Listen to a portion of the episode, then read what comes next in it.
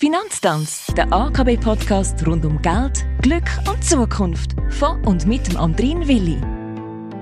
Danke fürs Hinhören. Neue Staffel, neues Glück. Das ist, wenn ich richtig rechne, die elfte Staffel. Und in dieser 101. Episode von unserem AKB-Podcast geht es um viel Hintergrundwissen, wo beim Thema Anlegen natürlich hilfreich sein kann. Es wird garantiert spannend, wenn Andreas Binder, AKB-Anlagespezialist Active Advisory, aus seinem Erfahrungs- und auch Wissensschatz auspackt. Andreas, nur ganz schnell, was bedeutet Active Advisory eigentlich und was machst du den ganzen Tag?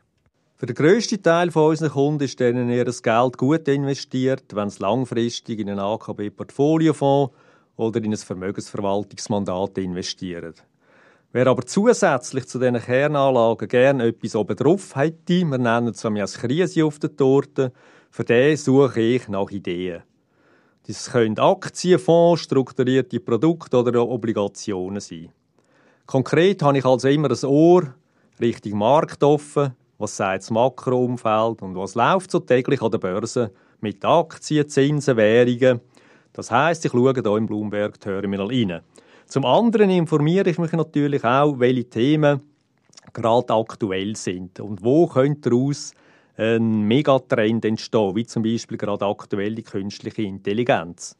Am Schluss entsteht hier eine Story mit Empfehlungen auf Papier oder ich erzähle äh, die Ideen und Marktbeobachtungen in den Private Banking Kunden und Kundenberater in einem Advisory Call oder in der Rolle als Produktspezialist suche ich die passenden Anlageprodukte zu dem Thema aus. Auch wenn in der AKB natürlich der kurzfristige Handel nur ein kleiner Teil vom Geschäft ist, im Gegensatz zu reinen Online-Broker oder Hedgefonds, so haben auch mehr Kunden, die die technische Analyse schätzen. Und dort bilden Sentimentindikatoren Psychologie der Anleger in Börsenkurvencharts ab. Und da ich selber früher intensiv Börsenhandel betrieben habe und zertifizierter technischer Analyst bin, ist das für mich eines der spannendsten Themen, Psychologie beim Anlegen. Danke vielmals, aber lass uns doch zielstrebig zum Thema kommen. Haben Emotionen an der Börse einen grossen Einfluss für Anlegerinnen und Anleger? Emotionen sind in der Theorie von effizienten Märkten nicht vorgesehen.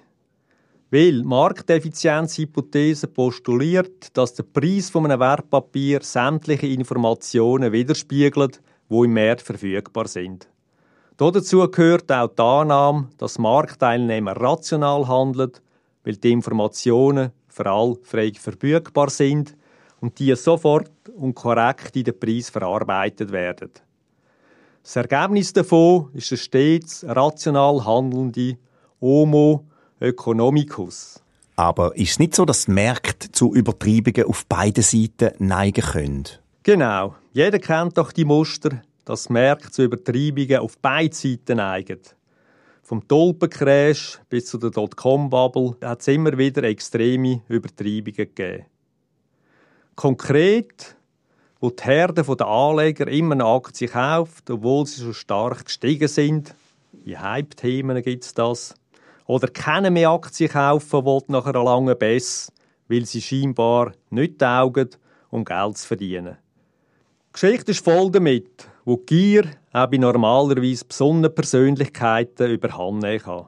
Isaac Newton in der Südsee-Aktienblase 1720 einmal gesagt, er könne die Sterne berechnen, aber nicht den Wahnsinn der Menschen.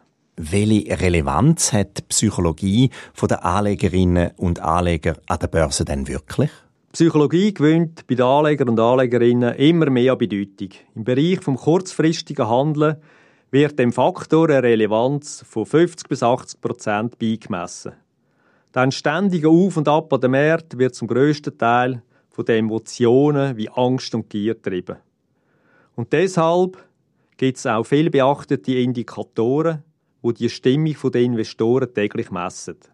Der bekannteste davon ist von CNN der Fear and Greed Index. Vielen herzlichen Dank, Andreas Binder, für deine ersten Einblick hinter Kulissen in die Köpfe der Anlegerinnen und Anleger, die den Wert der Aktien ja mitbestimmen. Ich freue mich schon jetzt auf unser nächstes Gespräch, wo wie immer nächsten Mittwoch zu hören sein wird. Und ja, klar, alle Finanztanzfolgen in der Übersicht finden wir auch auf www.akb.ch Podcast.